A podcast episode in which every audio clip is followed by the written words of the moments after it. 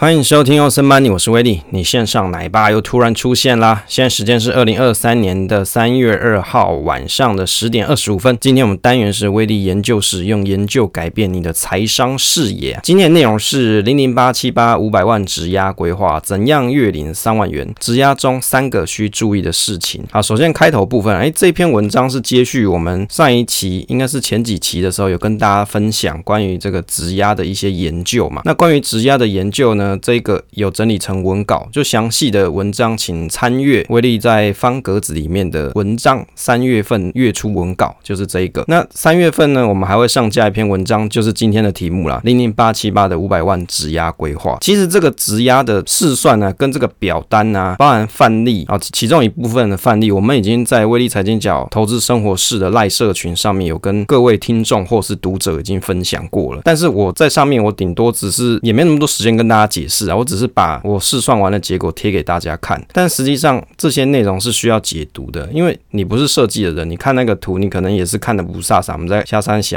不知道我们在写什么东西啊。所以特别在三月的文稿的部分呢、啊，月初的第二篇文稿，我们就会来写关于这个题目哦，零零八七八的五百万质押规划。那在这里面呢，就会把我们试算表里面的设计的目的跟意义啊，以及要注意的项目，都会在里面的写的比较 detail，比较详细一点。如果你对这个有兴趣的话，就请到方格子的威利财经生活随笔里面去搜寻这篇文章。那因为现在我只写到一半啦，可能等各位收听到节目的时候，我已经上架了。那 Podcast 的版本里面呢，会讲到一些主要的核心内容啦，一些威利的想法，关于这个投资研究怎么样子去去设计这个表单。但是比较细节的图表内容的话，就请参阅文章啊，因为用空中广播的方式，你大概没办法去想象那个表格内容以及一些曲线这些东西，这些。就到时候在文章里面再做详阅。那在 Podcast 版本里面，就先听威利怎么去诠释，怎么去想质押规划这件事情。当然啊，因为现在威利还没有做质押，实际上质押这件事，但是我为了要做这件事之前，我有做了很多的研究，所以在研究过程当中，我也陆续把这些东西整理成我的 checklist 以及我的回测表，就是这一份 Excel 表了。那在文章内容内也会附上这一份详细的范例，那你也可以依据这个范例去自动去试算出。出你想要质押规划的内容，所以我们在做投资规划的时候，其实是很严谨的，是会去设想各种可能以及可能发生的情况。那在这些情况我们都去了解清楚之后，代表说这个风险我们是可以接受的，于是才会去做投资这件事情。很多人是颠倒的，很多人是先看到哦，我可能可以赚钱，所以我愿意承担风险，但是至于后果怎么样，不知道，等遇到再说。那如果是这样子的朋友的话，那你真的是在投资的路上容易惊心胆跳啊，那这是威力比较不建议的。我倒觉得。如果你与其是这样子的投资方式，你不如好好真的把一个东西了解清楚之后，你才开始去做投资这件事情。虽然时间浪费掉了，但是总比你盲目的在开始投资来得好。首先要讲一下免责声明啊，因为有些朋友看了这个文章的 title 就会想说，哎，这是威利叫你一定要去买零零八七八，或是买任何的投资标的。没有，我们没有推荐买卖之意，我纯粹是分享我自己的想法跟为什么会这样子选择的理由。事实上，威利也有做了其他 ETF 的质押规划的方法，甚至还有其他个股的质押规划的方式，在先前 FB 的文章上，以及我们也有针对这一份质押规划表做了比较详细的说明，是以拍影片的方式，在威利财经角的 YouTube 频道上就有这则影片。如果你也想了解这个表的内容在干什么的话，你可以在威利财经角的 YouTube 上面搜寻质押，那或是质押规划表，你就可以找到这一则影片可以去收看了。我记得这录制的时间好像有点久，可能半年以上了，半年前以上那不过没关系。反正你看了觉得有兴趣，你可以设计出一样的东西，然后你也可以这样子去运用，运用在你自己想要投资的内容上哦。所以我们没有推荐买卖之意，只是纯粹分享我的投资想法以及设计的目的。首先一开始的部分啊，这股票质押其实它是纯股族的进阶功课。当股数啊你累积到一个数量之后，那就可以去通过这种方式让股票的资产活化，让复利的速度加快。其实啊，在投资当中可怕的并不是风险，可怕的你不懂得风险。而没有管控风险，了解而且控制风险才是长保投资安全的不二法则。所以在投资里面，最重要的事情是不是那个风险问题？是你不知道会发生什么事情，而你也没有做好对应的准备。不知道发生什么事情，这个是在所难难免。但是你总是可以去想一下 worst case 的情况是怎么样。那于是当这个情况真的发生的时候，你是有准备好的，你并不是手上完全没有对策的。那当如果你是完全没对策的话，你的投资一定会非常的慌张。那你的持股你就很容易随便乱卖掉，那你就受不了这个跌幅，于是就毕业出场了。其实第一个啊，在质押当中啊，有三个需要注意的事情，跟各位分享一下。由于其实质押它是需要计算维持率，它其实就是数学公式，你必须要去计算维持率，能够让维持率保持在安全的范围之内，才能够长期借款啊，长期存股。所以目的是什么？你要长期借款嘛，而且借这个款是要妥当安稳的，如此你买了股票，你才可以长期存股。因此，在质押里面的第一个重点是在挑选这个标的啊，或是你的投资组合，你的投组尽量股价市值啊波动性不能太高。如果你是一个投组，例如说你有五个股票组成一个质押的投投资组合，那这个组合的波动度市值的变化就不能太大。为什么？因为你波动很大的时候，你就很容易去压到你的维持率。比如说你压到一个维持率的安全值之后，那你的营业员啊，或者是你的服务窗口可能就会通知你要去补你的担保品，或是要做还款的动作。那有很多朋友啊，其实他在想使用零零五零或是零零六二零八做质押，就是台股大盘的类 ETF 哦，类似这种台股大盘的 ETF 去做质押。其实啊，这说实在是一个很违反逻辑的事情。为什么？刚才提的第一个重点是什么？你挑选的标的啊，尽量股价波动性不能太高。那台股的大盘来说，你认为台股的大盘波动算小吗？说实在，台股大盘的波动，相较很多的大家常常存的一些定存股啊，或是存股的标的，波动是来得大的许多。所以你拿拿一个波动比较大的东西去做质押的时候，你就比较常需要去烦恼说，你会不会压到你的安全的维持率。当然，如果你的部位够大，而且你借款金额很小，那当然这个离这个安全维持率的这个界限就很久嘛，就还有很大的距离。那这个就我们就不讨论这个东西了。因为如果比如说我今天手上市值就有一千万，结果我才借十万块，那说实。在你要压到你的安全维持率，那真的是很困难的事情。大盘的波动啊，其实相较于一些低波动的 ETF 而言呢，波动自然是比较大了。而波动大就代表说你投资风险的承受度需要比较高一些。而质押等于是开了杠杆嘛，因为维持率的关系，风险也会放大。因此你在挑选质押的标的的时候，首选应该要选择波动性比较小的标的，这符合逻辑嘛，make sense 嘛。你选一个波动比较大，你天天就要烦恼你的市值变化很大，然后很容易去踩到你的维持率。可能系统性一旦下跌的时候，你就要担忧，我是不是要变卖其他资产，然后拿到这个现金去还款，或者是我还要再去买其他标的，然后再拿拿进去质押，就增加你的担保品的意思。可是你要想哦，当股票市值在系统性风险的时候，当这个风险出现的时候，是整个大盘所有东西几乎都在跌了，你当然也会有涨的，但是大部分都是在跌的情况。你手上的现金部位，这时候你再拿去别买别的标的，或者是你要先卖掉某些标的，再拿去补现金到你的维持率。当中，那你就可能是要割肉嘛，你可能就是要烦恼一堆事情。在质押里面的第二个重点是在于说，你要去注意，其实质押它它是借款买股，等于是领股息做套利，因此挑选的标的它的填息率要高，如此配发的股息才能真正落袋，用股息支付借款的利息，这之中的价差就是套利空间。例如说，你借款利息两 percent，股息的值利率常年平均是五 percent，那中间的三 percent 就是你的套利空间，而股票不能填息，就会变成套利空间缩小，因此稳定。配发股息的标的就格外重要。当然，我认为啊，这个论点 PTT 就会有很多人在讲说，其实你高股息领那个配息，实际上如果你配息不配发出来的话，那就是你的股票的净市值增长，也就是净值增长的意思啊。你也可以自己选择去卖股的意思，那也会有卖股取得股息这件事情。我觉得这没错，但是领股息做质押这件事情，就是利用领股息的股息啊，拿去缴质押所产生出来的利息这件事情，它是有时间性的，你可能。每个月要缴利息，或是你每年要缴利息，那于是你领到的股息呢，它有一个时间性，比如说季配息啊，或是月配息、双月配息，那你领到这个钱，你就可以拿去缴你的贷款利息嘛，它会有一个时间性的。那你也可以选择说，哦，那我不管，我就不要选择这种高股息的 ETF 或是个股，我就稳定的哦，比如说我每年就固定卖一些股票。可是啊，当如果股票市值下跌的时候，你要卖的时候，你心中的那种挣扎就会出现。这个挣扎啊，如果你各位有持股过，你就会有。这种感受，但是领股息的角度是不一样，因为不是你自己去卖股，于是你领到这个配息，你很单纯就直接拿去缴利息，就是贷款利息就拿去支付。第三点、啊，股价的抗跌性要高啊，这个意味就在于说，当盘势历经系统性下跌的时候啊，这跌幅不能高于大盘的，尽可能是跌幅较小。质押里面最怕的就是瞬间股价跌幅太深，就是那个 peak 哦，就是那个 drop 啦，更正是 drop 不是 peak，那个瞬间的 drop 如果太深啊，跌幅太深就。很容易导致跌破安全维持率。如果你通过回测去观察股性相较抗跌，那安全维持率就比较容易守住，就不容容易被借款单位强制卖股出场。所以你看，这个重点是在于说够不够抗跌，有没有办法承受系统性风险。那当它的 Maximum Drop 出现的时候，这个跌幅大概会落在多少？你可以去观察过去的历史记录嘛。过去二零二二年就整年都是熊市，这就是一个很好的观察点。再往前推，你可以观察二零二零年那个时候的状况，这也是一个很好的观察的点。在更之前，你还可以观观察二零一八年或是二二零零八年的状况，这有一系列的熊市的阶段，或是是系统性风险出现的阶段，都可以值得我们作为参考。也就是鉴往知来啊，以历史为我们的借镜，然后去设想，当这些情况发生的时候，你的投资组合、你的维持率是不是可以 keep，是不是可以保持？如果我们选择像零零五零啊等累积报酬比较高的 ETF 或是个股来质押，不是比较好吗？对不对？想起来是累积报酬率比较高啊，常年滚动累积的市值增长较高，这样不是赚比较多吗？道理是如此没错，但是你从上面三个原则，你就会注意事项，你就可以发现，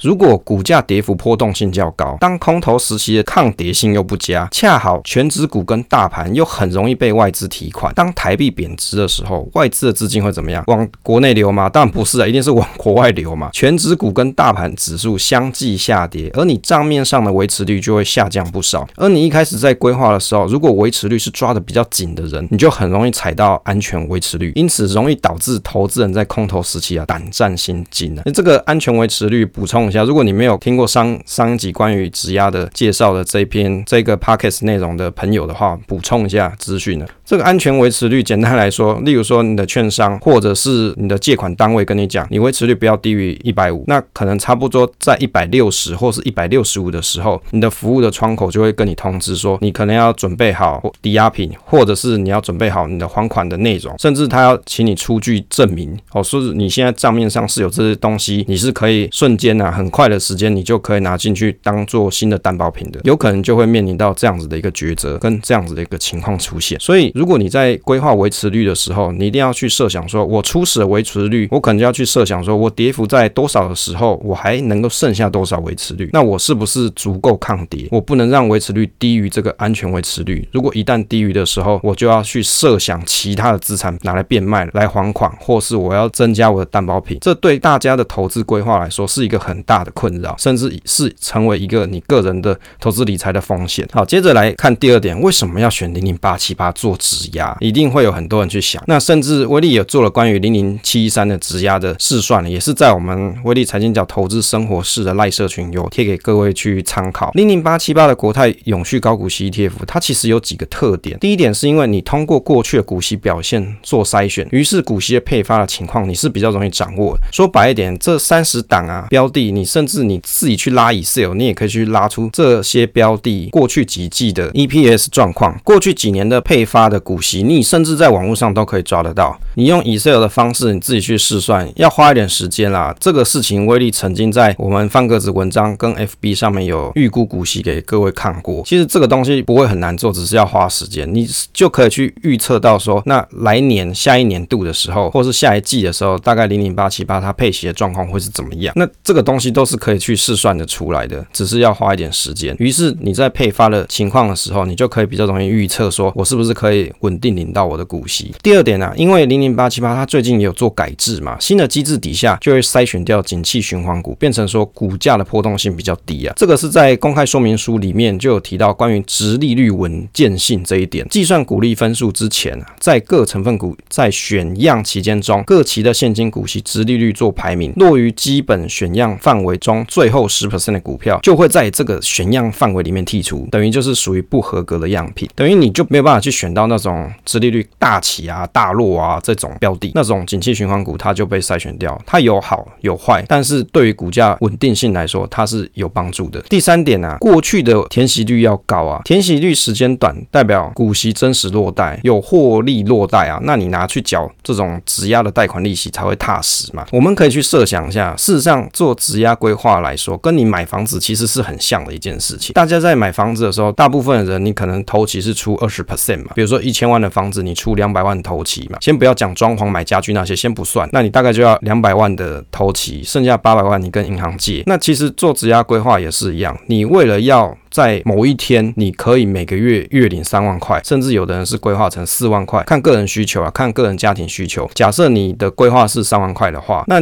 你现在透过质押的规划，其实就很像在买一间小套房，或者是一间比如两人的房屋啊，或者是两房的房屋、三房的房屋这样子。你买了一间房子，你租给别人，他每个月可以给你稳健的收租，那你可以拿到这个租金，又可以再做新的投资规划，或者甚至你退休了，你需要这笔钱，或是你失业了，你需要这笔钱，你就有一个稳定的被动收入来达成你的投资目标。这就是我们投资的目的啊，也就是我们为什么要做这个研究的目的。其实你从零零八七八过去的股利表现来看啊，它填息的记录是很快的哦，填息所花费的天数，从二零二零年我印象中大概是七月这一档 ETF 开始上市，一直到现在二零二三年三月了嘛。其实它填息花费的日子啊，最高的时间是十七天，也就是每一季除息嘛，最高的时间是花了十七天填息，最短的时间是一天啊，甚至可能有小于一天的。因为我在 Good.info 去上面去查填息花费的日数，它有的是没有显示出来，那可能是小于一天的。所以你看它填息的表现，事实上是很好的，就代表说它每一次的配息啊，事实上都有填息嘛，代表你的获利是真实的入袋。而随着时间的过去，你的配息越领越多，相较于你心里面的投资成本来说，就会越来越低哦，不是会计上面的啦。如果要吵吵架、耍嘴皮子讲那个会计的，那你可能不能这样看。如果是你以纯股人的投资哲学，那你才可以去认为你心里的投资成本是降低的。另外，我们可以去观察第四点，就是过去的抗跌能力。零零八七八它的抗跌能力是优于大盘的，这个大家自己去网络上找一堆资料就有。当然，威力也有去试算一下，零零五零去年的表现，就是去年一月三号到十二月三十号。总共的累积报酬率大概是跌了负二十四 percent，同一个时期零零八七八它跌幅是是十五 percent，就是跌了差不多十五点三四 percent。报酬率相较之下，零零八七八去年表现较零零五零多了九 percent，意思说少跌九 percent。有的人会讲说，诶，我们是在比报酬率比较好嘛？少跌这样算是报酬率好吗？当然算了，你就数字上角度来看，我就问你，负二十四 percent 跟负十五 percent 到底谁的报酬率比较高？就数学上来看，肯定是负十五 percent 嘛，跌的比较少的报酬率比较高，这不是很简单逻辑吗？那另外我们也可以去观察，在去年的情况啊，最大的高点以后以及最大低点之间的落差，也就是 maximum drop 的这个情况。零零五零它是发生负三十七 percent 的跌幅，零零八七八是负二十二 percent 的跌幅，也就是你是地狱倒霉鬼的时候，你买在刚好是股价最高点，然后又遇到股价最低点的时候，这时候落差零零八七八是负二十二 percent，那零零五零是负三十七 percent，非还原报酬率的。计算呢，也就是当你在做质押规划的时候，你很有可能就会是那个地狱倒霉鬼嘛，所以你就要去去想一下，它过去的表现到底有没有出现过那种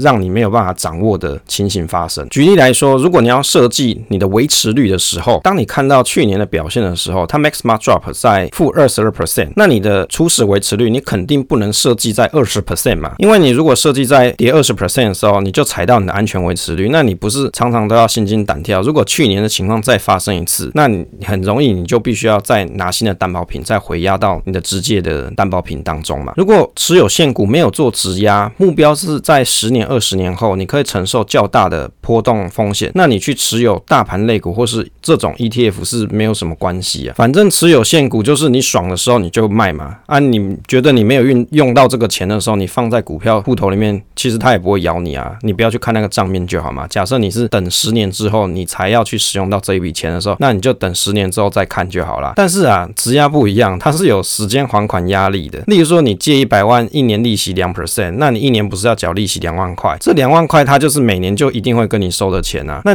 如果说这两 percent 你没有办法稳定拿到的话，那等于是你今年是拿你自己的薪水，或是你其他的资金拿去缴这个利息嘛，来换取运用这一笔资金的权利嘛。简单来说，就是你租这笔钱的花费嘛，你的成本就是有这样子，所以需要特别注意到波动度，那保持维持率。在安全范围内，这个就是特别格外要注意的部分。我们可以从涨跌幅观察表，就是我们威力财经角投资生活室所设计的工具——涨跌幅观察表，去观察波动度。波动度的观察，我们可以通过变异系数这一个计算方式来看。那关于变异系数的介绍跟内容啊，也在我们方格子威力财经生活随笔的文章里面曾经有介绍过。从零零八七八的变异系数来看是三点八九 percent，那你可以去观察跟零零七一三的三点三七 percent 是相近的，甚至还。低于零零五六与零零五零，甚至零零六九二，这个变异系数啊，通常是它是差不多价格单位的标的相比会比较有参考价值啊。所以如果你去看零零八七八、零零七一三这些，大概都是十几块钱的东西、几十块钱的东西去比，它其实是比较有参考价值。那你就会看到零零八七八跟零零七一三它的变异系数的数据是差不多的。那相较于零零五零来说，零零五零它是六点四五 percent，那零零五六是四点九二 percent。像零零八三零国泰费城半导体，它已经到八点六六 percent。所以你从这数据上，你就可以去观察到底哪个东西波动度比较大。那你偏要选一个波动度很大的，然后来去做维持率，那你就会很辛苦，因为你常常都要去想说，我什么时候会去踩到那个维持率，会不会费半又跌个三十 percent 下来？像去年这种状况出现的时候，那你就要很担忧，说我要从哪边筹钱出来，然后去补这个维持率，你就会很烦恼。所以你在选择的时候，你就要去看哪个涨跌幅是你可以承受的，甚至去算一下变异系数的数据，了解一下这个内容哪一个是比较适合你的。诶，可是这个不是绝对的真理哦，因为有的人他搞不好做质押这件事情，他想要挑战，比如说我要让我的翻倍速度最快，所以他希望做质押，而且他愿意承受一定时间的波动风险，这个就另当别论了。我这边讲的是属于存股族的质押规划啊，如果你是要挑战最高报酬率的质押规划的话，那是不一样的设计角度。第三个哦，质押要怎么去规划出月领三万块啊？这是零零八七八这一档 ETF 我们所设计的内容。其实这个规划表它设计有两个重点，第一个就是股价下跌多少时候，下跌多少 percent 的时候，维持率是不是安全的计算。第二个重点是在说每个月的股息金流的状况是不是符合你的预期啊？比如说你每个月就预期要有三万块，那你这个试算出来有没有机会达成？有没有机会达成？这变成是一个重要的课题嘛？如果不能达成，那这整个都是白谈嘛。因此啊，目标在于存股领股息，所以维持率一直都得要在安全范围之内，你才不会影响到存股计划啊。要不然你常常就要开始卖股票啊，就去烦恼这些东西。因此在设计的时候要注意股价下跌的变化。如果在安全范围的时候，其实你就不用特别担心持股会被券商卖出，或是要去补担保品。所以在这个规划当中，我们没有考虑借出的钱在买股之后再做回压这件事情，等于是再投资啊，在投入里面。这个时候啊，账户的维持率，如果你有做回压的话，当然是可以再提升。但是就做一次的质押来计算是比较容易理解，也就是我们的试算表是只有做一次质押来计算。那有的朋友他可能是做了两次、三次、四次质押，有的朋友啊他是高手，他可能真的是这样做的。但是如果他真的有设计好，而且也想好 worst case 是没有什么问题的。那在这个试算表里面啊，起始的原始市值的金额是五百万元。那在这里我们会设计一个数据叫做维持率安全值啊，在这里我们是 default 是设定在一点七。如果在这个一点七的情况底下换算出来的借款金额就是一百四十七万左右。维持率的安全值的计算，首先要去预期最差的情况，假假设股价下跌五十 percent。刚刚前面我们不是介绍像零零八七八去年的 max mark drop 大概是负二十二 percent 左右嘛，所以我们先设想，假设真的最坏最坏跌到五十 percent 的时候，那是不是还可以 cover 去年的 worst case？当然你可以去观察过去的历史记录啊，因为零零八七八它二零二零年才上市的，所以你可以观察的跌幅的情况并没有那么多，但是我们就最差的情况来看，我用跌五十 percent 来 cover 跌二十 percent，应该算是够安全吧？也就是抵押市值减少五十 percent，于是你本来的五百万就剩下两百五十万元。如果以二零二二年的空头情况来看，即便是大盘最多是跌到三十 percent 左右，而这个 ETF 相对于个股的风险分散的效果又更好，就是分散风险的效果会比起个股来的更好。那零零八七八的跌幅是负二十二 percent，那抓五十 percent 还是算安全范围啦。所以这个维持率的安全值就是下跌五十 percent 的市值除以维持率安全值，也就是五百乘上零点五再除上一点七，就是这个一百四十七万的由来了。当维持率安全值、安全维持率你是设计在一点七的时候，那可以抗跌市值下跌五十 percent。如果下跌低于五十五 percent 的时候，那你维持率就会低于一百五十，也就是变成是进入到危险区当中。所以我们要设法就是不要进到这个危险区当中。那用这个表就可以很简单让使用者去算出安全的借款金额。那到底要怎么做才可以月领三万哦？简单的来解释一下，以总市值五百元来做计算，初始我们的维持率是三百四十 percent，也就是你借款一百四十七万来计算。那这个借款呢，换算的张数就是八十六万元。九季平均的股息是零点二七元，也就是过去九季平均股息是零点二七元。那股息的安全边际，我们可以先设想，假设我先不抓安全边际的情况底下，用一百 percent 来看，那原始的张数的年股息大概是一年是三十一万左右。原始再加上借款再投入的张数，就会变成来到三百七十九张。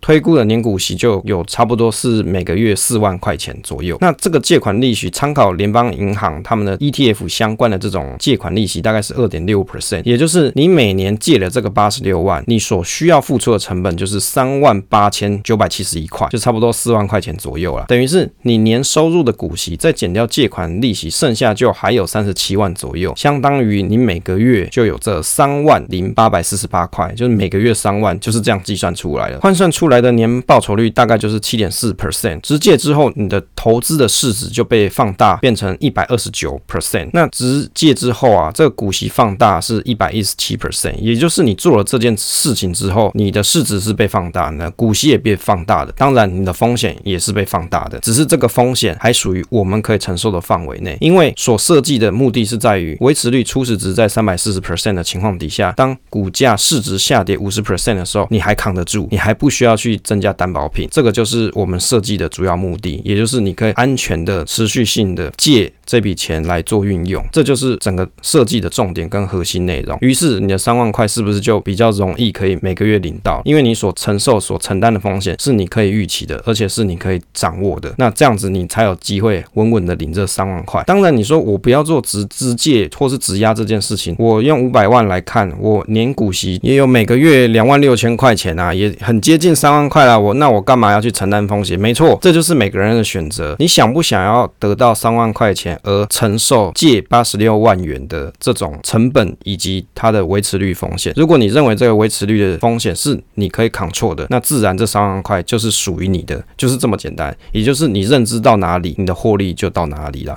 好，因为时间关系啊，后面内容其实威力还没写完了，后面还有的内容是股息的安全边际，以及维持率的回测方式，以及最最大的风险是什么。那其余的精彩内容啊，就留给我们方格子的读者在文章里面细细的去做阅读啦。好，分享总是单纯的快乐，期待下一次再见。